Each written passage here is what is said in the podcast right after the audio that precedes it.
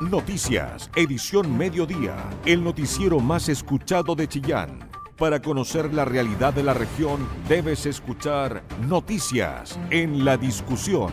Con tu voz, somos todas las voces. Muy buenas tardes y bienvenido a esta edición central de nuestro noticiario acá en Radio La Discusión. Este día lunes 17 de octubre, soy Felipe Ahumada y espero junto con Mario Arias en los controles estar con ustedes en esta próxima hora de noticias de Chillán y Ñuble. Autoridades de la región esperan una jornada tranquila para mañana en Ñuble con motivo de la conmemoración del 18 de octubre. Hasta el momento no se ha solicitado ninguna suerte de petición ni permiso para manifestaciones, mientras que el gobierno y carabineros acá en la región planifican la jornada de este martes. Más detalles, Jorge Hernán Quijada. Y este martes se van a cumplir tres años del estallido social del 18 de octubre del año 2019. En este sentido se han tomado medidas a nivel nacional como 25.000 efectivos policiales que estarán para de esta manera poder actuar ante cualquier hecho. A nivel local, las autoridades encabezadas por el delegado presidencial han señalado que esta es una región tranquila, en la cual hasta este minuto, si bien es cierto, no hay ninguna solicitud de manifestación que se haya tramitado. Se espera que si se hacen sea como siempre ha sido Ñuble de manera normal. Escuchemos a Claudio Ferrada, delegado presidencial. Bueno, como todos los lunes nos constituimos en el, en el comité policial eh, y efectivamente en este abordamos la dinámica que se va a generar en esta semana, que es una, semana especial. Eh, mañana es 18 de octubre, eh, hicimos un llamado a la ciudadanía si es que se quiere manifestar o conmemorar en algunos actos, que esto lo hagan con tranquilidad. Eh, de forma pacífica. Eh, nosotros respetamos profundamente las instancias democráticas de este país, los actos republicanos, pero que esto se enmarque dentro de una agenda de seguridad y también de respeto al orden público.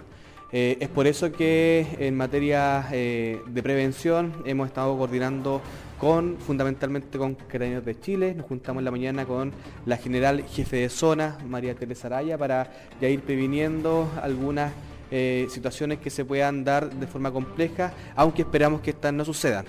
Pero si llegaran a suceder, ya estamos preparados para cualquier tipo de inconvenientes en materia de seguridad y por sobre todo en materia de orden público, para cautelar este orden público en el marco del respeto a la institucionalidad y también a la normativa vigente que hoy nos resguarda. No hay ninguna solicitud formal respecto, pero entendemos que hay algunos llamados eh, conmemorativos, eh, pacíficos, y en ese sentido nosotros también estamos acordes, estamos llanos a que estas actividades se generen, pero siempre en ese marco, en el marco de la seguridad, del respeto recíproco al otro, a poder transitar libremente por los espacios públicos y por supuesto siempre cautelar el orden público que tanto nos caracteriza a esta región de Ñuble. Así es, hoy día analizamos, hay un despliegue excepcional, especial eh, que está justamente focalizado en si se llegaran a generar algunas actividades que pudieran alterar el orden público o la seguridad de nuestros vecinos y vecinas de Ñuble.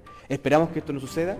Ahora, si sucede, efectivamente nosotros estamos ya eh, trabajando para prevenir y contener de buena forma alguna situación eh, delictiva o de, de inseguridad que puedan sufrir nuestros vecinos y vecinas, especialmente en la región de Ñuble en la oportunidad el gobernador de Ñuble, Oscar Crisóstomo? Yo creo que hay que tener eh, la tranquilidad y la serenidad suficiente para entender que el estallido social primero se da en un contexto donde la población y la ciudadanía nos movilizamos para tener mejores condiciones de vida. Lo que ahí se reclamaba eran mejores pensiones, mejorar los estándares de salud, educación, etc. Por lo tanto, creo que ahí hay un proceso que aún no se vive. Recordemos que todavía se está discutiendo sobre la ley de pensiones. Creo que son materias que tienen que tratarse con mucho mayor urgencia y tienen que resolverse. Y mañana va a ser un día en el cual estoy seguro, como ha sido la tónica en nuestra región, pueden vivirse situaciones de algunas manifestaciones, pero sin violencia. Aquí la región de Ñuble se ha caracterizado y en el tallo también quedó, eh, se dio cuenta de eso que son procesos que se viven en base a su contexto. Yo creo que en términos de seguridad debemos estar tranquilos los ñublencinos, los ñublencinos somos personas que sabemos respetar lo público, sabemos respetarnos entre las personas, por lo tanto yo en esa materia llamaría a la calma y a la tranquilidad. El presidente de la Cámara de Comercio, Alejandro Lama, señaló que no quería referirse a este tema porque sin lugar a dudas es darle un poco a un hecho que marcó fuertemente al comercio y de esta manera espera que mañana todo pueda funcionar de manera normal. Información veraz, con periodistas de verdad, noticias en la discusión. A una pena de 12 años de cárcel fue condenado un hombre de 35 años que durante años cometió abusos sexuales y violaciones incluso contra su hija cuando ella apenas tenía entre 5 y 13 años.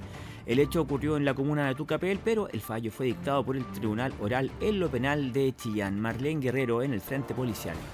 El Tribunal Oral en lo Penal de Chillán dictó una condena de 12 años de cárcel en contra de un hombre a quien se detuvo en 2018 luego de denuncias que los indicaron como el autor de diversos delitos sexuales cometidos en contra de su propia hija, ultrajes que cometió por cerca de ocho años. Conforme al fiscal jefe de la comuna de Yungay, Mario Lobos, el acusado, quien tiene domicilio en Tucapel, comuna de la provincia de Biobío, aprovechaba los momentos en que la niña quedaba a su cuidado. Pasemos a escuchar lo que comentó el fiscal Lobos respecto a este caso, que policialmente fue investigado por la Brigada de Delitos Sexuales y Menores de la PDI de Chillán. Esta condena dice relación con hechos cometidos por un hombre de 35 años respecto a su hija que tenía entre 5 y 13 años al momento de los hechos por los delitos de abusos sexuales y violaciones. Eh, los hechos ocurrieron en el domicilio familiar ubicado en la comuna de Tocapel entre los años 2008 y 2017. El tribunal estableció que el imputado tiene el agravante de ser el padre de la víctima. La PDI ha reiterado en diversas ocasiones que estos delitos suelen cometerse en más de un 53% de de los casos en contra de menores de edad y el agresor suele ser algún cercano quien se aprovecha de la relación de confianza y así da cuenta de ello el subprefecto de la PDI, Romy Lara. En su gran mayoría las investigaciones por el delito de violación son con imputado conocido o son individualizadas en una etapa temprana de la investigación. Esto se debe principalmente eh, por el grado de proximidad que existe con la víctima o con su entorno, o también porque se ha producido alguna circunstancia temporal, pasajera, de confianza entre víctima y victimario. El Tribunal Oral en lo Penal de Chillán estableció que el imputado tiene la agravante de ser el padre de la víctima, quien sufrió de estos ataques entre los 5 y los 13 años de edad. Recordemos que este 2022 los delitos de violación ya registran 52 casos, según cifras de carabineros, lo que representa un 49% más respecto a lo que se denunció en 2021. Periodismo regional, con noticias de verdad, noticias en la discusión. Luego que en febrero de 2020 una pesada rama se desprendiera de uno de los árboles de la Plaza de Armas de Chillán, tanto la administración municipal como la actual ordenaron diversas investigaciones a universidades y empresas de ingeniería forestal para que revisaran el real estado de estas especies en la principal manzana chillaneja. La conclusión siempre fue la misma, es decir, el suelo de la plaza de armas se encuentra tan compactado que sencillamente las raíces de los grandes árboles no pueden crecer, no pueden nutrirlos, por lo tanto, ni alcanzar las napas, por lo que la mayoría de ellos está en riesgo de desplome. Estas y otras razones llevaron a diferentes municipios, incluyendo al actual, eh, a plantear una nueva solución para la plaza. De esta manera se retoma la idea de remodelarla y renovar la arbolada. Además, modernizar los espacios ya existentes, no cambiarlos, para que de esta manera integren a la catedral la explanada de la gobernación y también a la calle de los bancos. Todo esto con otras iniciativas que, como dice el alcalde Camilo Benavente, más que realizarlos por mero capricho, son necesidades que la actual comunidad exige. Ustedes saben que la situación que hubo respecto al arbolado urbano, con una trágica muerte que requiere urgente una evaluación profunda y si es necesario talar algún árbol hay que talar. Segundo, una modernización, porque lo que ocurrió ahí con tanta actividad que hubo en su tiempo en la plaza produjo un perjuicio notable en toda la, baldosas. La recuperación de la iluminación moderna que y el riego que también que no, era el que correspondía. Eso es clara y hay que modernizar. Segundo, el tema de la, cultura y del patrimonio. Que somos una ciudad cultural tenemos que eh, reivindicar nuestros valores y como es como el caso de instalar estas estructuras, esculturas hechas por escultores reconocidos a nivel nacional, a nuestros próceres y artistas como el caso de Raúl y Max Colvin. Esta noticia que fue ampliada durante el fin de semana por Diario La Discusión eh, ha recibido diferentes comentarios. Desdichadamente, la mayoría de ellos demuestra no haber leído el artículo, las cosas como son. Pero hay que aclararle a las personas que en primer lugar no es que se vaya a hacer una plaza distinta a la que ya existe. Simplemente se va a mantener uno, la misma cantidad de áreas verdes, no se van a reducir. Lo que ocurre es que ya en ninguna parte del mundo se están llevando árboles gigantes a las plazas por la misma razón. Ellos simplemente crecen hasta cierta estatura y luego se caen porque el cemento, la tierra acá en el centro no les da para poder vivir a los árboles.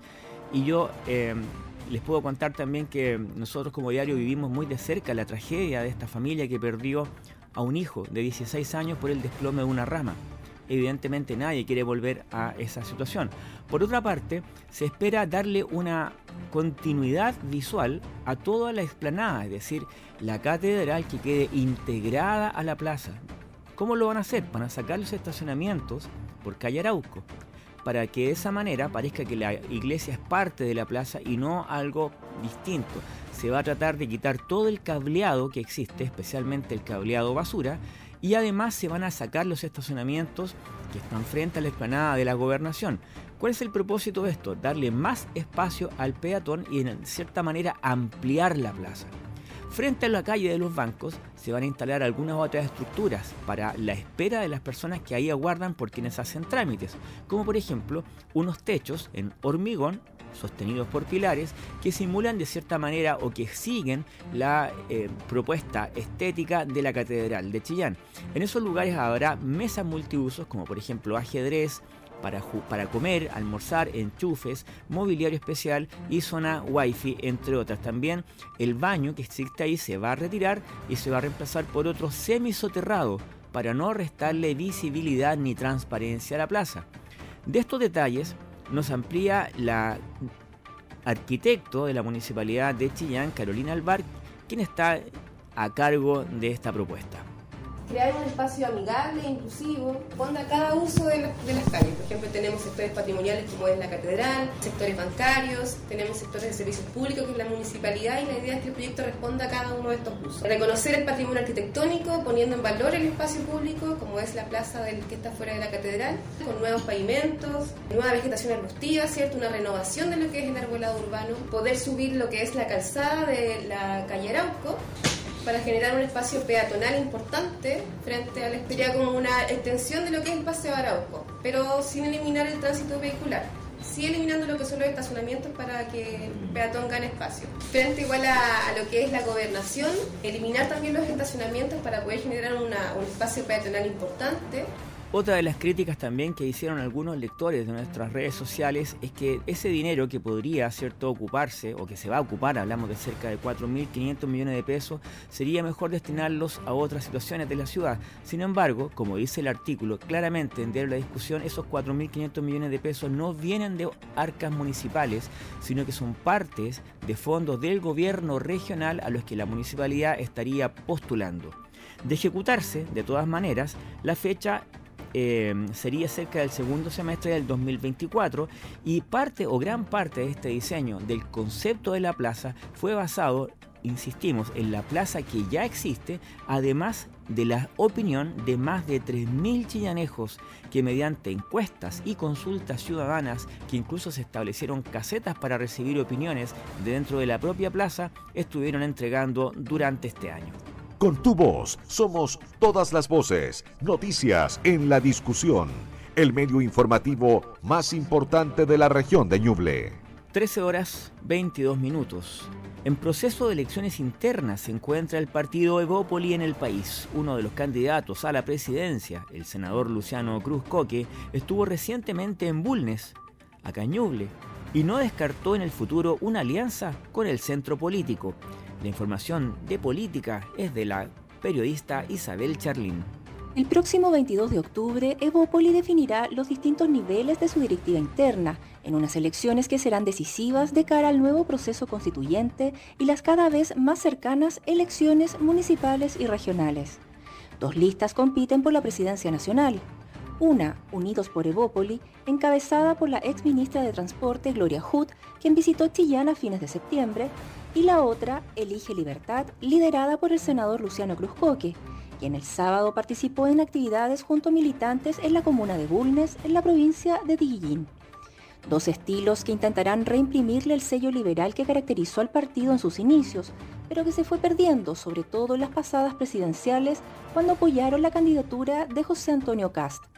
Respecto de si Evópolis se juega su rumbo ideológico en estas elecciones internas, Luciano Cruzcoque sostuvo que no se trata de una disputa entre conservadores y liberales. Una diferencia, una liberalidad mayor en una lista que en otra yo le quiero recordar que el año 2010 a mí estuvieron a punto de echarme el gobierno porque pidieron parlamentarios que Corquillo me, había pronunciado a favor del matrimonio igualitario, siendo que éramos un gobierno de derecha hasta el 2010, cuando Michelle Bachelet decía que los homosexuales no se podían casar. Y, eh, de hecho eh, hice de aquello precisamente una causa y fui el primer ministro reconocido por el móvil y por la Fundación Iguales en la historia del país, no solo de derecha, sino de izquierda y de derecha, en pronunciarme a favor del matrimonio igualitario porque me parecía que era un derecho civil, en donde no tenía que mediar el Estado. Entonces, que a mí me vengan a sacar eh, credenciales de, de iliberal, me parece un poco ridículo. Sobre si su partido tenderá en el futuro a aliarse más con el centro que con la derecha dura, que no descartó dicho escenario. No sé si coalicionar, o sea, en términos de generar coaliciones, aún, pero al menos de establecer diálogos con personas que creen en la democracia liberal, que creen en que el país tiene que crecer, prosperar, salir adelante precisamente para poder cubrir todos esos derechos sociales que esperamos que estén también en un nuevo texto constitucional y que tiene al menos sentido común y sensatez a diferencia de una izquierda más irreflexiva que fue la que hizo la convención.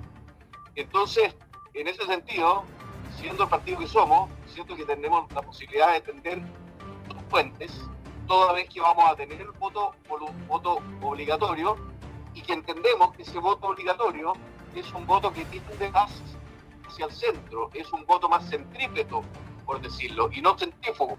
Luciano Cruzcoque cree que su lista tiene una ventaja comparativa sobre su contendora por contar con apoyo parlamentario, que a su juicio será clave para darle gobernabilidad al presidente Boric. Parte del, del, de, día de lo que el gobierno requiere es tener diálogo permanente con el Congreso. Y en ese sentido, la ventaja comparativa que tiene esta lista respecto de la de la que nos compete es precisamente que tiene presencia en el Congreso y que todos los parlamentarios de Bópoli están detrás de esta lista. ¿Mm? Porque yo creo que el Congreso va a tener un rol muy relevante en los tres años y medio que le quedan al presidente Boric de gobierno. Las elecciones de Evópolis se efectuarán el próximo sábado 22 de octubre y en la ocasión se elegirá la directiva nacional y de la juventud, además de las regionales y los consejos regionales. Todos los puntos de vista, con todas las voces, en el medio más confiable de la región de Ñuble la discusión. Durante su visita a Chillán el fin de semana recién pasado, la ministra de Salud, Jimena Aguilera, visitó la Casa de la Neurodiversidad, el primer establecimiento de este tipo creado en el país, que atiende a niños y adolescentes con neurodiversidad y patologías psiquiátricas severas de la comuna de Chillán. El centro atiende a 169 usuarios y ya existe una lista de espera de 218 personas, por lo que eh, aguardan el que el presupuesto del 2023 pueda aumentar para la dotación de profesionales y así acortar la lista de espera. La ministra destacó la iniciativa conjunta entre la Municipalidad de Chillán y el Servicio de Salud Ñuble. Bueno, es muy relevante. Nosotros, el presidente le ha dado mucha prioridad a todo lo que es la condición del espectro autista. De hecho, estamos eh, tramitando una ley en el Congreso y por lo tanto el ver plasmado en la realidad eh, cómo puede ser la atención de la neurodiversidad, es, muy grato, es gratificante verlo y felicitamos al, alcalde y también al Servicio de Salud en este emprendimiento conjunto que tienen, que realmente yo creo que acerca verdaderamente la atención de salud a la gente. Eh, y le da un enfoque integral, la diversidad de profesionales que hay acá, no, fantástico, así muchas felicitaciones. Fernando Bustamante Ulloa, director subrogante de la Dirección de Salud Municipal de Chillán, valoró el reconocimiento de las autoridades ministeriales, destacando que la Casa de la Neurodiversidad refleja el compromiso municipal en seguir potenciando las políticas públicas de salud para abordar de manera integral y conjunta a todas estas familias que sufren y requieren de todo el apoyo.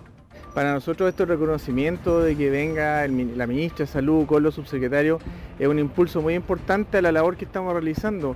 Eh, por ende, haber eh, digamos, eh, podido lograr esta casa de la neurodiversidad para la atención de nuestros niños que tienen digamos, esta, esta condición es muy importante.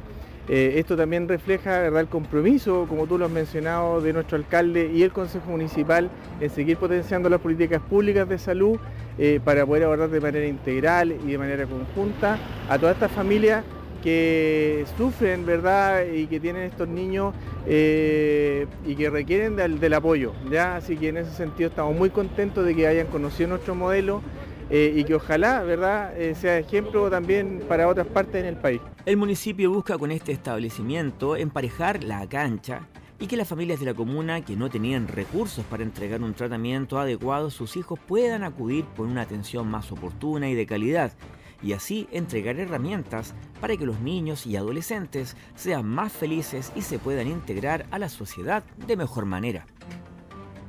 Toda la información que te interesa. Noticias en la discusión 94.7 FM. En el Paseo Arauco se instaló durante esta jornada una feria para conmemorar el Día Mundial de la Alimentación Saludable. Las cifras señubles son preocupantes en el ámbito escolar. El 16% de los niños entre 5 y 10 años presenta obesidad. La nota en el Día de la Alimentación Saludable, el Departamento de Salud Municipal de Chillán desarrolló una importante feria y concurso gastronómico en la cual participaron establecimientos municipalizados. En este aspecto, la obesidad hoy ha aumentado en niños entre los 5 y los 10 años en un 16%.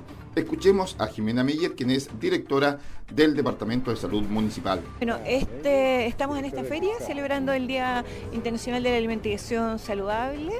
Eh, fundamentalmente nuestros objetivos van en poder trabajar la obesidad infantil, en mejorar los hábitos de alimentación en la población en general y de poder intervenir lo más que podamos también en esta cadena de producción, fomentar los huertos familiares. Eh, ver de qué manera ayudamos con, el, con el, la mejor producción para tener también mejores alimentos y a precios eh, más adecuados también para la familia. Bueno, en la obesidad infantil nosotros tenemos indicadores un poco mejores que los del año pasado. Eh, bordeamos en obesidad, alrededor de obesidad y obesidad severa, alrededor del 16%. Eh, sin embargo, hemos tenido un alza en los niños de 5 a 6 años.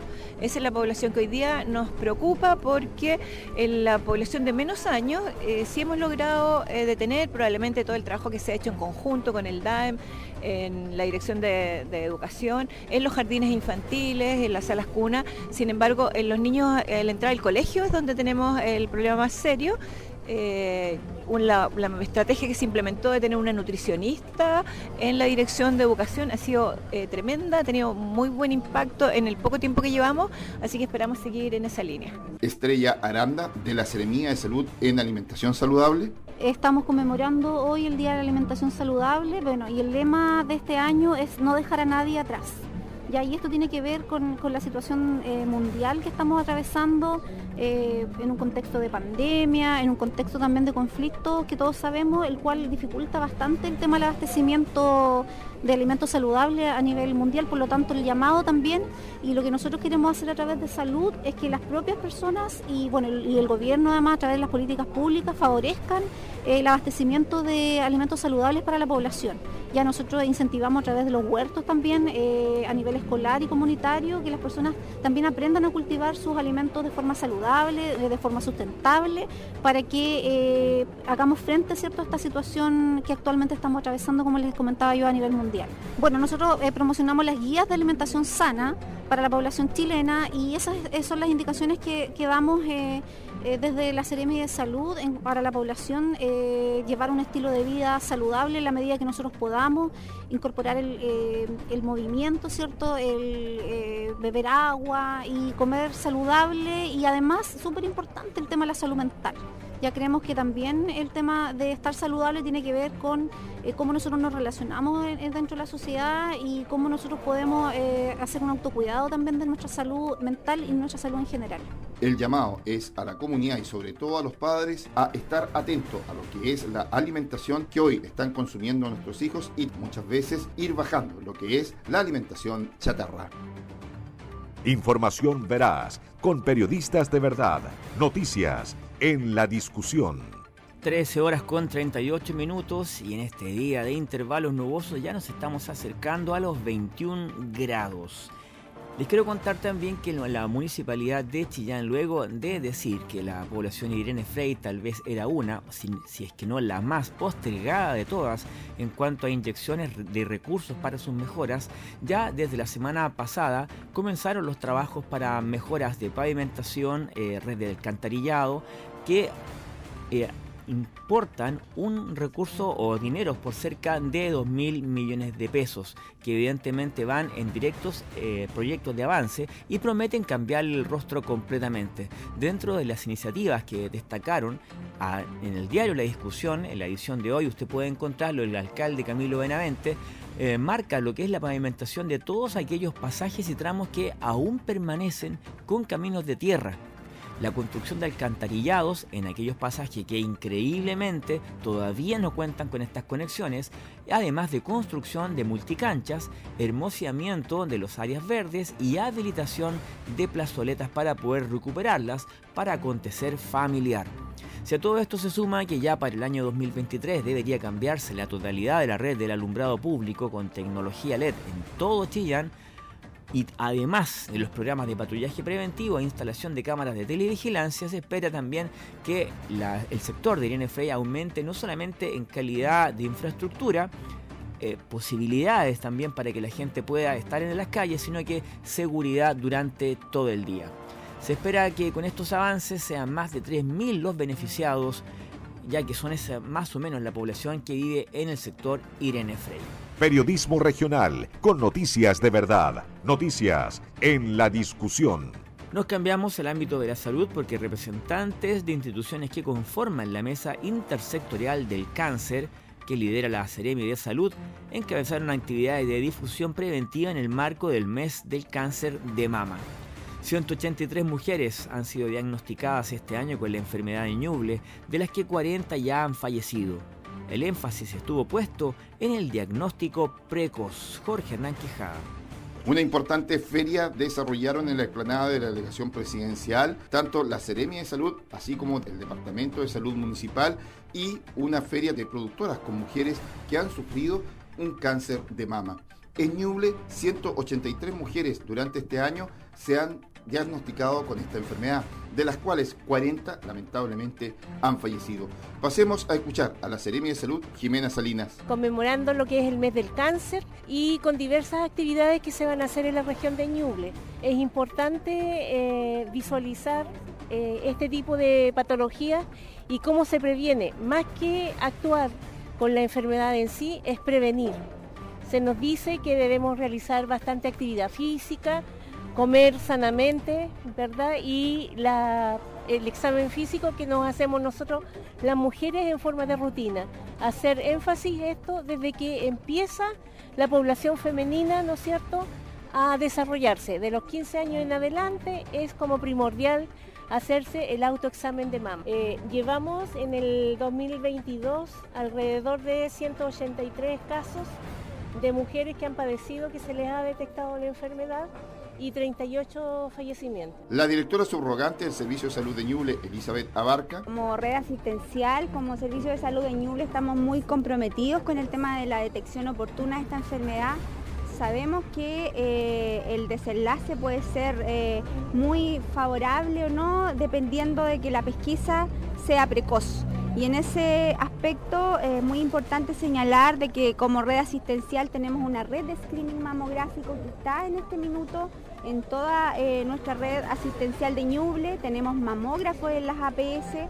Eh, acá en Chillán, por ejemplo, tenemos mamógrafo en el CESFAM eh, de los volcanes, por, la comuna, por la provincia del Diguillín, en el hospital de Bulnes.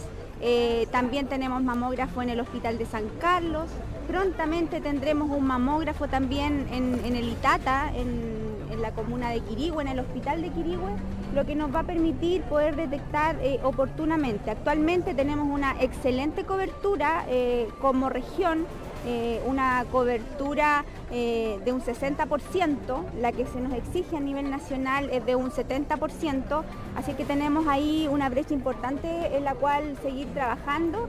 Eh, no obstante, la recomendación de para todas nuestras usuarias es que puedan consultar en este tema también de poder retomar la productividad, las acciones de salud que quedaron postergadas producto de la pandemia, también está esta importante materia que tiene que ver con que las usuarias puedan consultar, acercarse a sus establecimientos y hacer exigible eh, la mamografía, que como yo les decía, puede ser muy significativa y muy determinante eh, a la hora de pesquisar esta enfermedad. El gobernador de Ñuble, Óscar Crisóstomo. Queremos reafirmar nuestro compromiso. Hemos dicho desde el primer minuto que el área de la salud es una área prioritaria que tiene nuestra región de Ñuble particularmente, con diversas iniciativas, tal como ustedes consultan. Hemos firmado un convenio con el Servicio de Salud donde vamos a dotar de un mamógrafo en el hospital de Quirigüe para poder dar hoy una atención más preventiva, más oportuna y además más cercana, porque hay una situación que afecta a nuestro territorio, que son las distancias que tienen las personas para poder trasladarse a hacerse este tipo de examen y tener la atención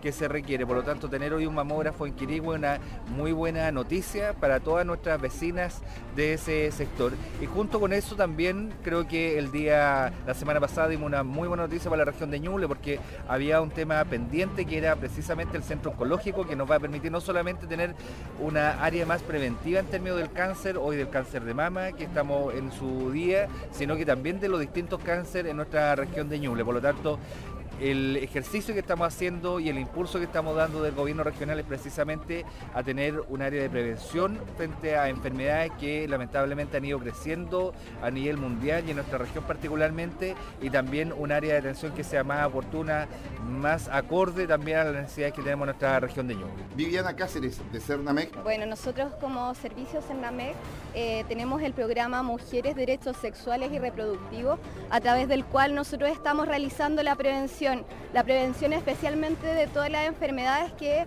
abordan o atacan principalmente a las mujeres como este cáncer, ¿cierto? De mamas, que es la causa primera de muerte, ¿cierto? A nivel mundial de las mujeres y también que sabemos que una de cada ocho mujeres puede tener cáncer de mama durante su vida, por lo tanto es sumamente importante, nosotros lo estamos abordando a través de eh, talleres eh, tanto grupales, en las agrupaciones, en los diferentes... Eh, en la comunidad, en las diferentes juntas de vecinos, también a través de los colegios y también estamos realizando atenciones individuales a través de este programa, así que invitamos a la comunidad a que se acerque a la página del servicio Cernamec para que pueda conocer sobre esta oferta y cómo poder eh, trabajar ¿cierto? a través de estas instancias que hay para, las mujeres eh, a través de la comunidad.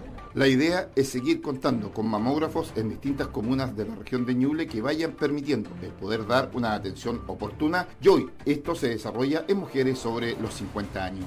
Toda la información que te interesa. Noticias en la discusión 94.7 FM. 13 horas 46 minutos. Una jornada de capacitación en gestión y coordinación de emergencias para incendios forestales fue realizada por la Corporación Nacional Forestal CONAF y la Oficina Nacional de Emergencias ONEMI a través de sus direcciones regionales para las autoridades y equipos de organismo de la región de Ñuble. La actividad congregó a más de 30 personas de servicios e instituciones que integran el Comité para la Gestión del Riego de Desastre, bajo la coordinación de la ONEMI. En la ocasión se abordó la coordinación del Sistema Nacional de Prevención y Respuestas ante los Desastres, con exposiciones a cargo de la ONEMI y también una inducción para las autoridades regionales sobre incendios forestales presentada por CONAF. Gilda Grandón, directora regional de la ONEMI, destacó que la coordinación de las emergencias es un desafío permanente. Coordinación es, es un desafío que es permanente, por lo tanto reunir entre los distintos actores que son muchos, más allá de los que están eh, en las instancias formales de, coordinación establecidos, eh, reunirse con ellos, eh, revisar las estructuras de coordinación, revisar cuáles son los múltiples desafíos que involucran emergencias forestales de magnitud, implica un reforzamiento de la preparación de cada uno. tanto por separado como para actuar después coordinadamente. Así que por su parte, Manuel Garrido, jefe del Departamento de Protección contra Incendios Forestales de la CONAF, indicó que debido a la aproximación de la temporada de mayor riesgo de incendios es muy relevante una inducción para las autoridades con poder de decisión que ya se nos acerca la, época de, incendios forestales, la temporada y de todas, como dice usted, las autoridades tomadoras de decisiones y también eh, considerando que hay autoridades que asumieron hace poco, que tampoco tienen mucha noción de incendios forestales, por lo cual se requería esta, más que capacitación, una conversación, eh, definir algunos, algunos lineamientos y también algunos temas técnicos que deben manejar estas autoridades. Lo principal es el rol que cada una de, las instituciones tiene. Eso es lo más importante que sacamos en limpio O sea, que cada uno tenga claro cuál es, cuál es el rol que tiene dentro de la emergencia, en este caso emergencias forestales. Mirada compartida por el delegado presidencial regional de Ñuble, Claudio Ferrada, quien junto con agradecer la instancia, manifestó que ha sido muy oportuna entendiendo que la temporada de mayor riesgo de incendios forestales se va a adelantar. Sí, estamos muy contentos con eh, la apertura eh, de un taller de capacitación que ha tenido ONEMI en conjunto con CONAF para ir previniendo algunas emergencias, sobre todo en materia de incendios, eh, entendiendo que este año o esta época estival se va a adelantar, eh, por lo cual requiere toda la información posible toda la coordinación a través de las distintas instituciones de emergencia que estamos a cargo eh, en materia de contener algún tipo de siniestro eh, forestal. Va en el sentido directo de que todas las instituciones estemos primero capacitadas y segundo abrir siempre la puerta a la comunicación directa, expedita y darle celeridad también a los procesos de protocolo. Las autoridades afirmaron lo favorable que resulta abrir siempre la puerta de la comunicación directa, expedita y darle celeridad a los protocolos que se han establecido por parte del Ministerio del Interior a través de la cadena de emergencia para enfrentar de buena manera el periodo estival. Periodismo regional con noticias de verdad, noticias en la discusión. Y desde este lunes el Teatro Municipal será escenario del encuentro del Teatro Escolar Chillán 2022. Hoy debutaron ya las compañías de teatro de la Escuela México y el Liceo Narciso Tondró. Jorge Hernán Quijada amplía esta información. Y desde este lunes y hasta el próximo día viernes se va a desarrollar el primer encuentro de teatro escolar. Recordemos que hace un tiempo atrás se comenzaron a implementar talleres de teatro inclusivo en distintos establecimientos educacionales. Esta semana será en donde se pondrán en escena varios de aquello. Conozcamos algunas impresiones como la del director del DAEM, Marcos Aguilera. Después de varios años en que el teatro escolar en general en la ciudad, ustedes habrán dado cuenta, tuvo un periodo como de decaimiento, hubo un periodo de esplendor eh, del teatro escolar, principalmente liderado por el Colegio Concepción en sus tiempos, habían festivales de teatro y eso por algún motivo fue decayendo. Y, en, el, sistema escolar municipal pasó algo parecido. Entonces nos dimos cuenta de esto con Pedro Villagra, con Valesca Williams, y conversamos con el alcalde Camilo Benavente y tomamos la decisión de levantar el teatro eh, escolar a nivel municipal. Y en ese proyecto han estado trabajando Pedro y Valesca, han, han formado más de 10 talleres de teatro en diferentes escuelas y liceos, han estado trabajando todos estos meses, ensayando con los niños, trabajando con los niños y finalmente hoy día tenemos este festival de teatro. Por lo tanto es un renacimiento, es un resurgimiento del teatro escolar a nivel comunal. Y esperamos que para la ciudad también. Esperamos que en un segundo festival se incorporen colegios particulares subvencionados, colegios particulares, que hagamos un gran festival de teatro escolar. Todo ello porque la ciudad se lo merece, somos cuna de héroes artistas y por lo tanto la ciudad se merece que el teatro escolar resurja y por otra parte eh, a nivel formativo de los niños el teatro es muy muy importante sobre todo hoy día con los problemas de convivencia que tenemos en la escuela con las consecuencias de la pandemia, el teatro aporta mucho, aporta en, la personalidad, en el carácter, en la seguridad, en el trabajo en el equipo eh, en el amor, en el cariño con, con, que se hacen las cosas. Así que estamos muy contentos gracias al trabajo de nuestro equipo integrado por Pedro Villagra y por Valesca Williams. ¿En la oportunidad Valesca Williams? Bueno, esta, esta experiencia, como bien dice el director, viene a cristalizar, digamos, un anhelo hermoso y profundo que teníamos varios, que eh, conversamos muchas veces con Peyuco y, también con, con, el director y el alcalde. Eh, tenemos más de 11 escuelas que entraron en el proceso también de formación y si lo multiplicamos son entre 20 y 25 estudiantes por, eh, por cada uno de los establecimientos. Hay un número importante. Es un proceso que, viene a, como bien dice el director, a, restablecer e incluso a posicionar de manera distinta, porque, eh, porque la sociedad también ya cambió el concepto que tiene de inclusivo habla efectivamente de que estamos todos y en esta sociedad estamos todas, todas y todes de todas y de diferentes maneras y así también nuestras escuelas. Tenemos niños que vienen de otros países, hay chicos en, situación de discapacidad. Somos todos distintos porque si no sería la vida muy fome. Así que en eso estamos estamos en, nosotros queremos, aparte digamos de trabajar con amor y dedicación, queremos disfrutar de esta fiesta del teatro escolar en Chillán. Pedro Villagra. Ha sido, ha sido un ejercicio importante poder contactar a todas estas comunidades educativas. partimos con 14 Hoy día llegan acá a presentarse 11, pero las otras eh, están activas simplemente por temas de salud, por diferentes problemas no, alcanzaron a cumplir, digamos, la, meta que ellos querían, pero siguen los talleres funcionando.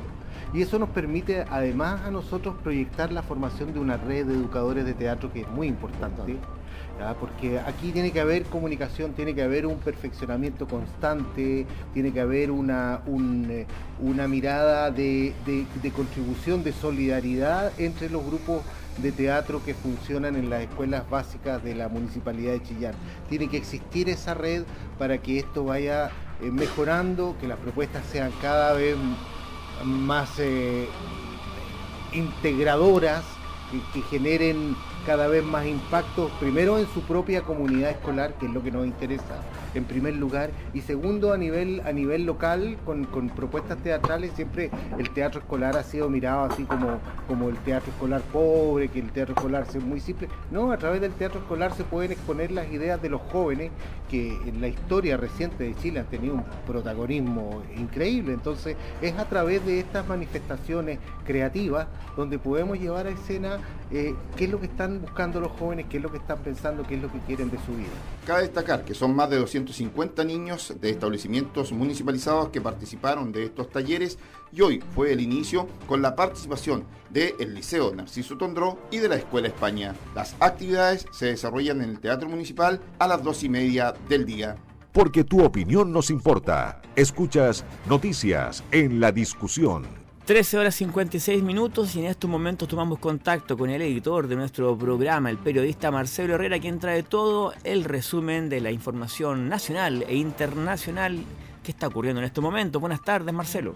Hola, ¿qué tal Felipe? ¿Cómo te va? Muy buenas tardes. Vamos a dar inicio a este bloque nacional con eh, la importancia o ya la víspera de una nueva conmemoración del 18 de octubre. Ustedes escuchaban en eh, la nota de Jorge Hernán Quijada sobre la tranquilidad que se espera en Ñuble al menos eh, respecto a la mm, conmemoración de este día, de este día martes, pero eh, distinta a la realidad a nivel nacional, especialmente en Santiago, ¿verdad?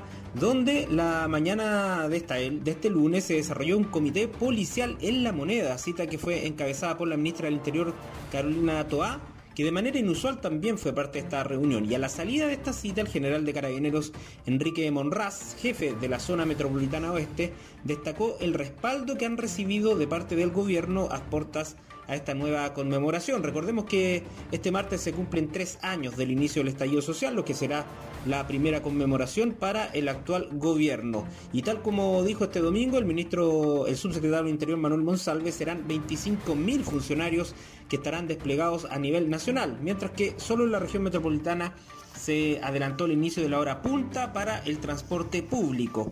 En el marco de las medidas para enfrentar la conmemoración del estallido, el presidente de la Cámara Nacional de Comercio, a su vez, Ricardo Mewes, criticó que los locales deban cerrar más temprano porque no nos garantizan la seguridad. Llevamos tres años donde la gente es amenazada y vandalizada todas las semanas, afirmó. Por su parte, Máximo Picayo, presidente de la Asociación Chilena de Gastronomía, acusó que los barrios gastronómicos cercanos a la zona cero, tanto de Santiago como Valparaíso y muchas otras ciudades, no pueden ser nuevamente el patio, el pato de la boda de manifestaciones que se están eh, convocando siempre con el rótulo de pacífica, pero que sabemos que termina finalmente en destrucción del mobiliario público, afirmó este dirigente gremial. Vamos a ver entonces cómo va a estar eh, el orden eh, público durante esta conmemoración del tercer aniversario del estallido social. Bueno, pero a nivel nacional también hay información importante que llega del mundo también, específicamente del Banco Mundial y tiene que ver eh, con la economía tras pandemia, porque fíjense que este ente eh, financiero proyectó que la pobreza tendrá un importante aumento en Chile y alcanzará un 10,5% durante este año, con debido al final ya de las ayudas del Estado, la liquidez de la economía y la alta inflación que azota al país como factores claves. Los logros temporales en la reducción de la pobreza gracias a las transferencias masivas de, efecto, de efectivo implementadas en 2021 retrocederán este año, afirmó la entidad internacional. En esta línea se indicó que en medio de la desaceleración económica, la alta inflación y las transferencias públicas limitadas para apoyar a los hogares vulnerables, se prevé que la pobreza aumente en un 10,5%, mientras que el índice de Gini, este que mide verdad la desigualdad, aumentará al 47,1%, manteniéndose en estos niveles en 2023 sin volver a la situación previa de la pandemia. Una noticia preocupante seguramente de la cual van a tomar eh, nota las autoridades de economía. Bueno, vamos al mundo y vamos específicamente a Sudamérica, en Brasil, donde anoche, ¿verdad?, el presidente Jair Bolsonaro y el ex gobernante Luis Ignacio Lula da Silva jugaron sucio en un durísimo debate celebrado a dos semanas de la segunda vuelta de las elecciones eh, del gigante sudamericano. El debate con un formato muy libre permitió largos cruces dialécticos entre los dos candidatos que derivaron, derivaron en constantes enfrentamientos en los que no faltaron golpes bajos, mentiras, insultos y palabras soeces, pero tampoco silencios incómodos y alguna risa entre los oponentes que debatieron sin atril frente a frente, llegando a ver incluso contacto físico en un momento cuando Bolsonaro puso la mano en el hombro de Lula tras una ironía del ex sindicalista. Lula desgastó a Bolsonaro principalmente con su criticada gestión de la pandemia, la grave situación económica que vive la capa de la población más pobre, o la destrucción de la selva amazónica. Del otro lado, Bolsonaro puso en aprietos a Lula, principalmente sacando a relucir la corrupción en los gobiernos del Partido de los Trabajadores entre 2003 y 2016. Cabe destacar que el balotaje se disputará el 30 de octubre, así que seguramente aquí restan días de mayor tensión y polarización en Brasil en vista de la segunda vuelta presidencial. Son las informaciones que de alguna manera han marcado la pauta informativa en esta jornada de día lunes y que se las conocemos aquí en Noticias en Radio La Discusión. Buenas tardes. Toda la información que te interesa. Noticias en La Discusión. 94.7 FM me, queda solamente darle las gracias por habernos acompañado. Las invitaciones, como siempre, para que mañana siga con nosotros acá en la 94.7 en la edición central de nuestro noticiario. Muy buenas tardes. Noticias, edición mediodía, el noticiero más escuchado de Chillán, periodismo regional con noticias de verdad, en la discusión, con tu voz, somos todas las voces.